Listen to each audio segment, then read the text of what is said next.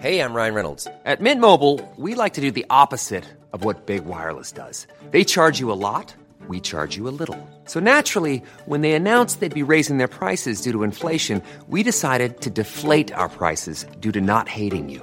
That's right. We're cutting the price of Mint Unlimited from $30 a month to just $15 a month. Give it a try at mintmobile.com slash switch. $45 upfront for three months plus taxes and fees. Promo rate for new customers for limited time. Unlimited more than 40 gigabytes per month. Slows. Full terms at mintmobile.com.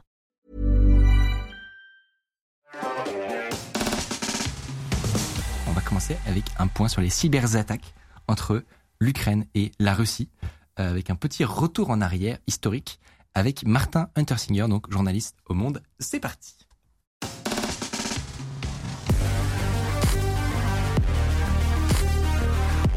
Comment ça va, Martin? Salut, bah ça va pas mal et toi? Tu reviens sur cette émission? Oui, avec Les gens grand plaisir. te connaissent déjà.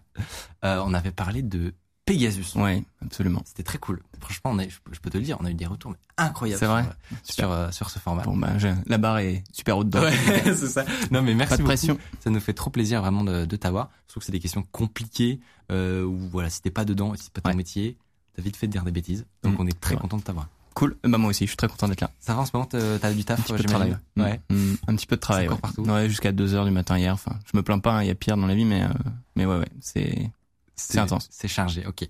Euh, bon, je, je, je, je vais pas rentrer dans le détail évidemment, mais l'Ukraine est en guerre depuis 15 jours, euh, subit des invasions russes donc sur son territoire la semaine dernière.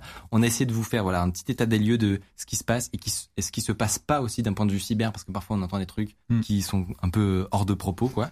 Euh, cette semaine, on voulait faire un point donc sur les cyberattaques qui ont eu lieu pour le coup beaucoup plus régulièrement et intensément entre la Russie et l'Ukraine depuis 2014 euh, jusqu'au déclenchement voilà du conflit qu'on connaît actuellement. Euh, et ça tombe bien, Martin, tu étais sur place en Ouais. fait. Moi, j'y ai passé mm, une grande grosse semaine en 2019.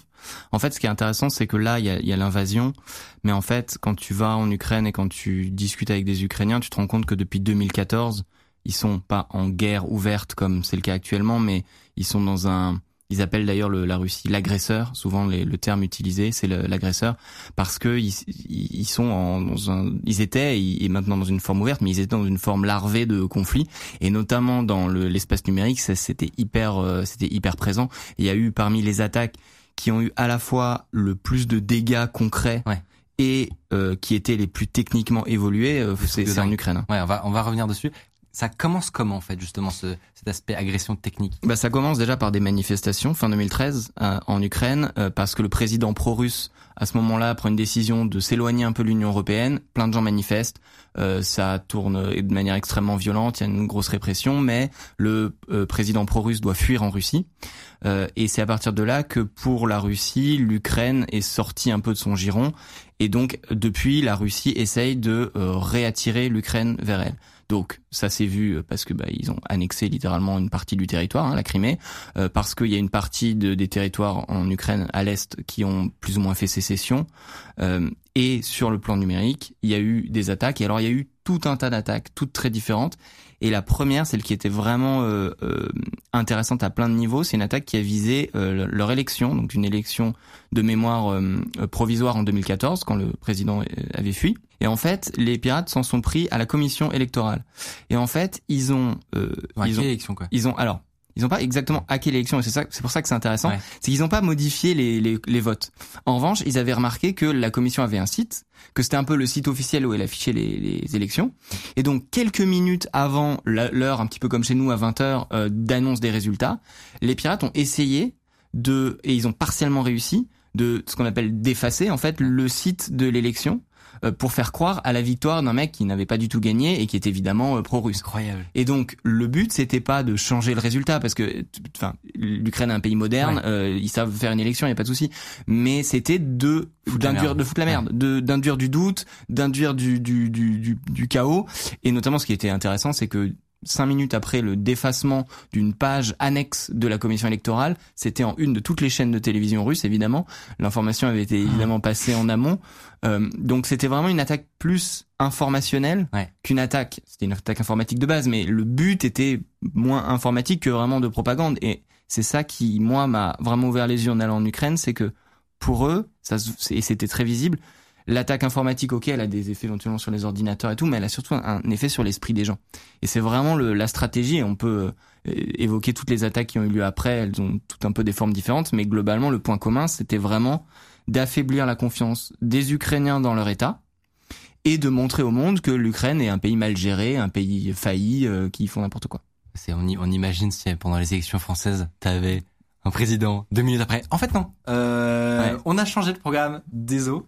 Ça serait un le chaos, complètement. Là en l'occurrence, ils ont ils ont déjà ils ont pas réussi à, à hacker vraiment la, la la page vraiment officielle, c'était une sous-page et ça a été détecté assez vite, donc les dégâts ont été limités, mais ils ont eu vraiment vraiment chaud. Puis imagine si ça affiche un faux résultat, si ça affiche, si ça met gagnant euh, quelqu'un après la confiance de tout, toute la France. Euh, c'est exactement le Et ça. ça peut galvaniser les peuples. Ils peuvent, enfin, tu imagines si ça avait fait ça avec euh, Trump, par exemple? Ah, euh, ils avaient affiché Trump gagnant et puis après, non, en, fait, c'était pas ça le gagnant, c'était quelqu'un d'autre. Il a réussi à foutre de la merde alors que le résultat était bien affiché. Donc imagine s'il y avait cette merde. Si tu rajoutes du doute en plus, ouais. Donc ça, c'est 2014. C'est 2014. Ouais. Et après, ils sont, ils s'attaquent aux médias, c'est ça? Ouais. Alors ça, c'est une attaque pour le coup dont on n'a pas trop parlé en dehors de l'Ukraine, mais qui est assez ouf. C'est il y a plusieurs chaînes de médias euh, des centaines de postes informatiques grillés, inutilisables. Euh, une attaque vraiment destinée. Alors, alors peut-être qu'ils ont récupéré des informations avant, on sait rien, mais en tout cas, c'était pas un but d'espionnage, c'était vraiment un but de sabotage. Mais c'est possible même. Bah ouais, c'est d'ailleurs ça a été fait même beaucoup plus proche euh, de chez nous que l'Ukraine. Euh, TV5 Monde, je sais pas si vous vous en ah souvenez, mais en 2015, on était en pleine période de psychose après les, les, attentats à Charlie Hebdo, et euh, d'un seul coup, écran noir sur tous les toutes les télés qui reçoivent TV5 Monde. TV5 Monde en France, c'est pas trop regardé, mais à mmh. l'extérieur de la France, c'est mmh. plusieurs centaines de millions de, de, de, téléspectateurs. Écran noir. En fait, les pirates étaient rentrés dans le système, avaient identifié le, le serveur qui alors moi je suis pas un expert en, en images, donc peut-être que vous oui, donc bon. et, pas, désolé pour les approximations, mais en gros le serveur qui prenait le flux d'images et qui le redirigeait vers les antennes, vers la littéralement la, la parabole qui envoyait au satellite, et ils ont grillé le serveur.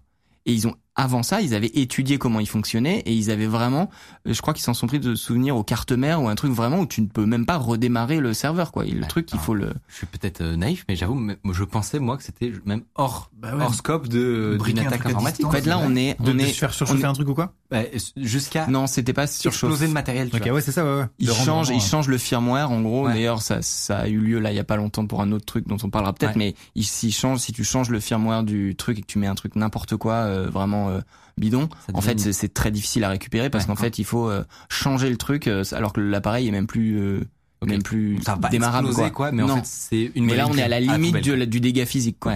Ok, ok, ok. C'est fou. Euh, Noël 2015, encore plus. Ouais, là c'est encore on passe un niveau de dans la, la science-fiction. C'était déjà bien. C'était déjà. Ouais, c'était. mais ce n'est que le début. C'est Qu'est-ce qui s'est passé? Euh, Ben Noël en Ukraine, en Europe centrale, il fait très froid euh, des pirates réussissent à rentrer dans un transformateur électrique et à débrancher euh, de, de, mémoire 30 000 foyers euh, de, du réseau électrique. Alors là, ça reste encore entre guillemets d'un point. Alors d'un point de vue stratégique politique, c'est c'est énorme parce que vraiment là, on est vraiment dans le le, le, le cœur de l'objectif stratégique de on va instiller dans l'esprit des gens qu'en fait leur état il sert à mmh. rien et d'ailleurs il y a même pas d'électricité chez eux mmh. quoi. Euh, Là, en termes techniques, c'est entre guillemets plus classique. Ils sont rentrés dans les ordinateurs qui se trouvaient avoir les logiciels de pilotage des appareils du transformateur. Euh, une fois que tu es dans l'ordinateur, eh ben il y a même des, des, vidéos assez folles où on voit les, les, les Ukrainiens essayer de reprendre le contrôle de l'ordinateur avec euh, la souris qui bouge toute seule et tout, et le mec, quelqu'un de l'autre côté qui est en train de ouais. schlunk d'éteindre les, d'éteindre les trucs quoi. Et ensuite, il y a eu la même chose, mais pire, ou en tout cas qui a vraiment beaucoup fait peur bien au-delà de l'Ukraine, pile un an après, même période, quasiment quasiment la même date. Donc pareil, on choisit bien au moment où ça fait chier de pas avoir d'électricité. Euh, là, même chose. Euh, dans un autre endroit, mais cette fois le, le, malware, il était conçu pour parler directement aux systèmes industriels qui servent à, euh, alors pareil, j'y connais rien en, en électricité, mais euh, voilà, vraiment le, les, les, machines quoi, qui permettent de, de, de, piloter le réseau électrique. Et là, ça a fait peur à plein d'experts parce qu'ils se sont dit, autant un, un, pirate qui rentre dans un ordinateur parce qu'il y a une porte dérobée, il a mis un malware et tout, ok. En revanche, le mec qui est suffisamment bon et qui a suffisamment de temps et de ressources pour créer un malware qui parle directement aux machines, euh, là, ça a pas mal cogité. Ils se sont dit, ok, et, et ça a un peu élevé, y compris en France, le niveau de sécurité de ce qu'on appelle l'OT, c'est-à-dire le l'informatique des, des, des, machines, quoi, des objets. Mais alors, les conséquences d'une attaque informatique comme ça, c'est quoi Bah, c'est d'un seul coup plus de courant. Et du coup, il faut redémarrer. Alors, euh, les, les mecs sont, les mecs sont sortis. sur Hein? C'est sur un bâtiment, c'est. Alors là, en l'occurrence, la deuxième, il me semble que c'est plusieurs centaines de milliers de foyers. Alors ça dure pas ah. extrêmement longtemps parce que bah, les mecs, c'est quand même des, certes, ils utilisent l'informatique, mais ils, sont, enfin, ils sont entraînés pour euh, répondre aux problèmes, euh, les crises. Donc, euh, bah, ils sortent, ils réinitialisent les trucs, machin. Ça dure, je sais pas, moi, une heure, deux heures, trois heures, et ça repart. Le, le but est même pas, le but est pas tellement de l'effet direct de ah il y a plus de courant, c'est vraiment l'effet un peu psychologique et même j'ajouterais un autre effet qui est regardez ce qu'on sait faire. On est capable de faire des trucs de force, hein. exactement. Regardez ce qu'on est capable de faire, ce qu'on n'hésite pas à faire. Hmm. Euh, voilà, c'est il y a, y a plusieurs. Surtout, euh, surtout, pour les gens, une attaque informatique, ça peut être, euh, enfin, pour les gens qui sont pas dans le milieu, ça peut être juste faire tomber un site ou quelque chose comme ça. À partir du moment où c'est connecté à un réseau énergétique, ça devient concret pour les gens et c'est fou quoi. Donc c'est. Après, paradoxalement, en Ukraine, ça a pas tellement fait parler. Il faut aussi se rendre compte que c'est un pays qui est donc en, qui est en quasi guerre depuis six ans. Donc en fait euh, oui, une quand électrique ça, ouais, ça arrive, quand, quand, quand euh, ton quand tu vois ton frère euh, ton fils euh, partir littéralement à la guerre en plus c'est une sorte de quasi guerre civile parce que il, c'est des territoires qui ont revendiqué leur semi-autonomie. Bon une coupure de courant c'est c'est chiant mais c'est sur la liste des problèmes c'est pas forcément ils se sont pas forcément intuitivement dit que il y a un mec en slip en Russie qui, euh, qui est à l'origine du ouais, alors ils, ils, sont pas en slip, plutôt en uniforme, mais ça on peut en, on peut en parler plus tard. d'ailleurs, juste quand euh, la Russie fait ça, euh, il le revendique le, le hacking ou justement il faut remonter la piste pour ça Non, non. Alors il faut complètement remonter la piste. En fait, souvent on entend dire, et c'est vrai dans 90% des temps, qu'une attaque informatique, en fait, c'est très difficile de savoir qui est derrière. Le truc, c'est que depuis 5-6 ans, euh, il y a tellement, il y a eu, il y a plein d'entreprises et globalement aussi les services de renseignement, mais ils font ça dans, en secret, mais il y a plein d'entreprises qui se sont spécialisées dans l'analyse des, pas des groupes de pirates qui sont euh, vraiment euh, les plus bruyants ou les plus communs, mais vraiment les pirates d'élite. Donc on parle de Kaspersky, on parle de Mendiante, on parle de euh, FireEye, ça a disparu, c'est Mendiante, mais des, vraiment des, des, des, des personnes qui sont quasiment des, des, services de contre-espionnage à eux tout seuls.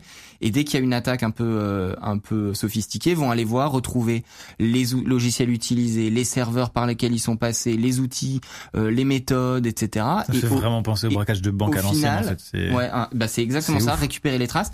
Et au final, quand il y a des attaques, ils sont capables de faire des liens, de dire attends, là on sait que euh, ils sont arrivés par tel endroit, ils ont fait exactement la même chose dans une autre dans une autre entreprise. Ils font des recoupements comme ça et par ailleurs, euh, il y a euh, la justice américaine qui a euh, lancé des actions en justice avec donc des dossiers judiciaires et des preuves, des, des, des trucs assez assez importants sur notamment sur une partie de ces attaques-là dont je vous ai parlé et qui pointent directement les services de renseignement militaires russes.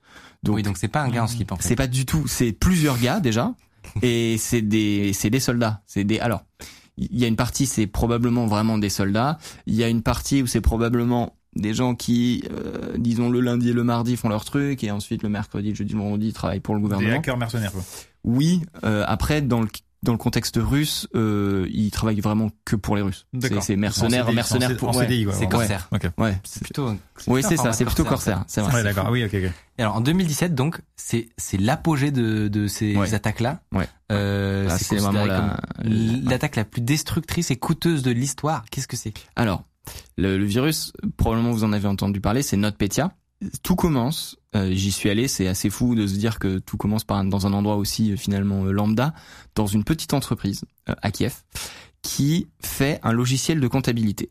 en fait, ce logiciel de comptabilité, il est, il fait partie des deux logiciels ou des trois logiciels que les entreprises ukrainiennes sont obligées d'installer pour leur pour leur business avec le gouvernement pour déclarer leurs impôts, etc. Et les pirates un an ou un an et demi auparavant, ils sont rentrés dans les réseaux de cette entreprise. Ils ont étudié le logiciel, ils ont chopé le code source du logiciel, ils ont étudié le logiciel.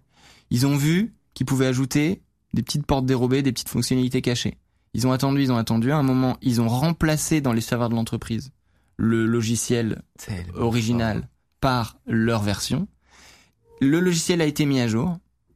Du coup, d'un seul coup, il y avait, je sais pas, 200 000 entreprises ukrainiennes, 300 000 entreprises ukrainiennes qui avaient installé le logiciel avec la porte dérobée. Et ensuite, boum, déclenchement, le, la porte dérobée fait rentrer un ce qui semble d'abord être un rançon logiciel, donc un logiciel qui verrouille toutes tes données et qui te demande une rançon. Il y a un message de rançon. Sauf qu'en fait, c'était pas du tout un rançon logiciel. Le truc euh, bidouillait le, le MBR, donc le, le truc qui se lance avant le système d'exploitation, et le rendait complètement inutilisable. Donc là, c'est le même genre de délire, c'est-à-dire que tu démarres ton ordi et il démarre plus quoi. C'est c'est même plus possible de le démarrer. Il faut tout. Sur voilà. des centaines de millions de gens d'un en un Alors, clic quoi. non seulement il avait donc la capacité de de saboter entre guillemets, la- enfin entre guillemets non, de saboter euh, les ordinateurs, mais en plus il avait une composante de de, propaga- de propagation automatique. Et c'est là que ça devient complètement fou, c'est que quasiment, pas pas de manière instantanée, mais en quelques heures. Et je me souviens, j'étais au bureau et on a un système qui euh, qui où on reçoit les dépêches des grandes agences de presse et en en l'espace d'une heure telle grande entreprise espagnole victime du cyberattaque, telle grande entreprise allemande victime du cyberattaque. Et alors au début, tu ne comprends rien. du, euh, Ouais, en, en, en Ah, beaucoup plus, alors en- en, moins grave, mais en ouais, c'est ça, c'est ça, et en, en, et en plus rapide. Et en fait, toutes les entreprises qui avaient un lien, même ténu, avec l'Ukraine, genre une filiale, euh, une boîte, un truc machin, euh, le, le logiciel utilisant des failles, et c'est là on passe encore un cran dans le. Je vous refais l'histoire et je me rappelle, de ces- enfin c'est fou quoi c'est que cette faille, c'était une faille qui avait été découverte par la NSA américaine. Donc l'agence de renseignement électronique américaine. Ils avaient trouvé un truc énorme dans Windows qui leur permettait vraiment de rentrer comme dans du beurre dans n'importe quelle machine. Et une vulnérabilité qui leur permettait de faire des rebonds. Et cette vulnérabilité, normalement, ils n'étaient pas censés sortir de la NSA. Sauf que si, on sait toujours pas pour qui, pourquoi, mais il y a des mecs qui un jour ont publié la, la vulnérabilité. Et donc cette vulnérabilité, elle a été utilisée par Euh, les Russes. par les Russes. C'est quand même Et par les Nord- ça, c'est les Américains qui Et par les, quoi, et pas les Nord-Coréens, Oui. et par les Nord-Coréens juste un mois avant par un autre rançon logiciel qui s'appelle WannaCry. Donc on est vraiment euh, dans une C'est un très bon arme. nom de, ran- de Oui, rançon. oui, c'est à l'inverse de NotPetya qui aussi, est pas ouais. très pas très bon mais bon. Euh, et donc et donc il y a y compris des entreprises françaises. Alors elles en ont pas beaucoup parlé, mais par exemple il y a certaines boîtes, euh, notamment une dont le nom m'échappe qui fait des matériaux de construction qui est assez connue. Bref, peu importe, le nom reviendra. Qui a euh, enfin littéralement on pouvait plus payer pendant euh, une semaine aux caisses automatiques. Euh, ils ont mis un an pour s'en remettre, pour vraiment repartir, pour revenir au niveau où ils étaient au début. Saint-Gobain. Saint-Gobain. Saint-Gobain. Voilà, Saint-Gobain. Euh, donc c'était vraiment et là ça, ça ça- alors de mémoire la moitié des ordinateurs en Ukraine ont eu le truc ça ils ont perdu un point de PIB ou un demi point de PIB en une après-midi enfin c'était vraiment très très les gens les, les distributeurs de billets marchaient plus enfin c'était un Du jamais vu pour une attaque informatique quoi. et évidemment la, la la date la date de l'attaque très important Hum. Jour de, la fête de l'indépendance ukrainienne. À la fois pour montrer on vous attaque au moment où vous célébrez votre euh, voilà et surtout à un moment où les gens sont sont, sont pas au bureau l'équivalent du 14 juillet chez nous donc moi j'ai parlé à des gens qui disent ah ouais moi je me souviens très bien moi j'étais à l'autre bout du pays dans ma maison de vacances et ben j'ai dû euh, revenir en quatrième vitesse à Kiev euh. Et et juste, c'était un, un ransomware, genre si tu payais, c'est bon. on Non, pas du tout. Là, c'était vraiment, détruisait. ah non c'était vraiment c'était ransomware, un c'était un faux ransomware c'était vraiment pour faire perdre du temps en fait d'accord. dire ah mince on est attaqué par un rançon logiciel et pas par l'État russe Est-ce que c'est pour ça que ça s'appelle NotPetya Oui, parce qu'en fait, ça reprenait. Il est bon, hein. Euh, Non, ça reprenait, ça reprenait de mémoire euh, une partie du code d'un rançon logiciel un peu naze, enfin naze, pas très évolué, qui s'appelait Petya, qui est en fait la la la, la pierre Qui en. était le Ça vraiment dire c'est pas celui-là. Ouais, c'est Voilà. vrai. Alors, ça ressemble. mais c'est pas du tout la même chose. Et donc voilà, maintenant on a des, on a un- un corpus, enfin un ensemble d'éléments techniques, d'éléments juridiques, etc., qui montrent que ça a été fait par le renseignement militaire russe et que le but était vraiment à la fois. Alors là, il y a un peu deux écoles. Il y a ceux qui pensent que le fait que ça ait débordé à l'étranger, y compris en Russie, hein, y compris en Russie, c'était totalement euh, involontaire. C'est-à-dire vraiment, ils se sont dit, voilà, le truc a, a déraillé quoi. Oui, quoi. Euh, mais certains, et y compris des gens qui ont vraiment été sur place, disent que c'était, ça faisait partie du plan entre guillemets, c'était aussi pour envoyer un message en disant faire du business en Ukraine, c'est dangereux. Ouais. Ce qui est aussi euh, Pour les entreprises russes. pour les entreprises alors, russes, mais autres aussi, Hmm. Pour envoyer le message aux entreprises occidentales, ben vous allez en Ukraine, ok, Hmm. bah vous risquez péril. quoi. Donc tout ça, en fait, à chaque fois, c'est le, le, le À chaque fois, il y a dénominateur un- commun, c'est décrédibiliser le pays. Quand même. Exactement. Et il y a un- toujours un aspect psychologique. Et ça, c'est hyper intéressant parce que nous, en Occident, entre guillemets, on voit les attaques informatiques et l'aspect plus propagande, manipulation comme deux choses totalement différentes. Euh, ailleurs, et notamment en Russie, c'est la même, enfin c'est pas la même chose, mais c'est c'est c'est pas deux choses de nature différente. Par exemple, pour les Nord-Coréens, quand Seth Rogen, la- l'acteur, fait un film qui se fout de la gueule du de leur chef, c'est la même chose. C'est aussi grave que si on piratait euh, leur leur banque, bon, pas vraiment de banque, mais leur je sais pas leur réseau d'électricité. Pour eux, c'est la même chose parce qu'en fait, ils font pas de différence entre une cyberattaque et une attaque, ce qu'on appelle informationnelle. Ouais. Et donc c'est pour ça que quand on comprend ça, on voit pourquoi ces attaques, elles ont toujours un aspect un peu de de propagande, de manipulation, de l'impact psychologique. Quoi. Et alors aujourd'hui, donc ça fait huit ans que la Russie euh, prépare son, son arsenal quoi euh, technologique. Euh, J'imagine que logiquement, elle a accompagné son attaque euh, cyber, pas son attaque terrestre, pas une attaque cyber. Alors, c'est, alors pas vraiment. C'est ce que tout le monde attendait un peu. Alors déjà, il faut il faut dire que depuis 2018-2019, c'est plus calme. Comme tu as bien vu l'année, hein, 2014, 2015, 2016, 2017, machin. Depuis, c'est un peu plus calme, notamment parce que ils ont, les Ukrainiens ont considérablement augmenté leur niveau de défense. Ils ont reçu de l'aide de l'OTAN, des États-Unis, de l'Europe, etc. Il y a des entreprises aussi qui les ont aidés. Euh, donc déjà, on, le, le, terrain était un petit peu plus calme. Mais tous les experts, vraiment tout le monde, se disait quand les chars russes vont passer la frontière, en même temps, il va y avoir des, des cyberattaques. Et en fait, il y en a eu. Il y en a, c'est pas qu'il y en a pas eu, mais il y en a eu très peu, ou en tout cas pas du tout de l'ampleur qui pouvait être anticipée. Alors il y a quand même cette histoire de satellite qui est quand même vraiment très très intéressante. Je sais pas si vous avez suivi, non euh, Bah, à peu près une heure après que les premiers missiles se sont abattus sur le sur l'Ukraine, euh, il y a tous les abonnés de, par internet euh, de l'internet par satellite qui passaient par un satellite bien précis qui ont dans la connexion perdu leur perdu leur connexion. En fait, il se trouve que et on revient au truc de, de, de firmware, c'est qu'il semblerait que le firmware de leur modem ait été à distance remplacé ou du moins on a interféré, modifié. Et il se trouve que le satellite qui est utilisé, et notamment par les abonnés en France, hein, euh, qui ont pas d'ADSL, pas de fibre et tout, euh, soit aussi utilisé par l'armée ukrainienne. Donc, il est possible, même si pour l'instant c'est assez, le, fabricant du satellite communique pas trop, etc. L'hypothèse la plus probable, c'est soit qu'ils ont voulu rendre les certaines communications satellitaires de l'armée du gouvernement ukrainien euh, inopérantes, soit faire un petit peu comme euh, avec euh, NotPetya, remplacer avec une fonctionnalité euh, cachée, soit pour carrément écouter tout ce qui passe par les modems, soit soit pour les, les détruire mais à un autre moment. Donc parce que le modem c'est quand même l'endroit où tout passe. Ouais. ouais. Donc et donc là il y a sur les forums il y a des gens le 24 février au matin ah bah mon modem marche plus c'est assez. Ah, euh, je trouve que c'était juste un petit remplacement de. Et en fait, les, les, les, conséquences, on les saura plus tard, quoi. Ouais, c'est pour ça que je dis, il faut surveiller. Euh, à mon avis, on n'a pas fini d'entendre parler de ce truc. Et Donc, tu dis les Français, on a le même. Tu, tu disais. en fait, en fait, c'est un satellite. non, mais en fait, c'est un satellite. C'est pas un modèle, Benjamin. C'est pas un modèle. Je sais pas. tu disais un truc comme ça. C'est un satellite qui, euh, en gros, t'as euh, le satellite qui envoie du, des, qui envoie Internet euh, à plein de gens qui ont une petite parabole et un modem. Et le satellite, il est aussi connecté à ce qu'on appelle un téléport euh, ou à des téléports et qui fait la liaison avec Internet. Donc euh, ta vidéo YouTube, elle part, tac, elle passe du téléport, elle va dans le satellite, elle redescend sur Terre dans le modem du, de l'abonné.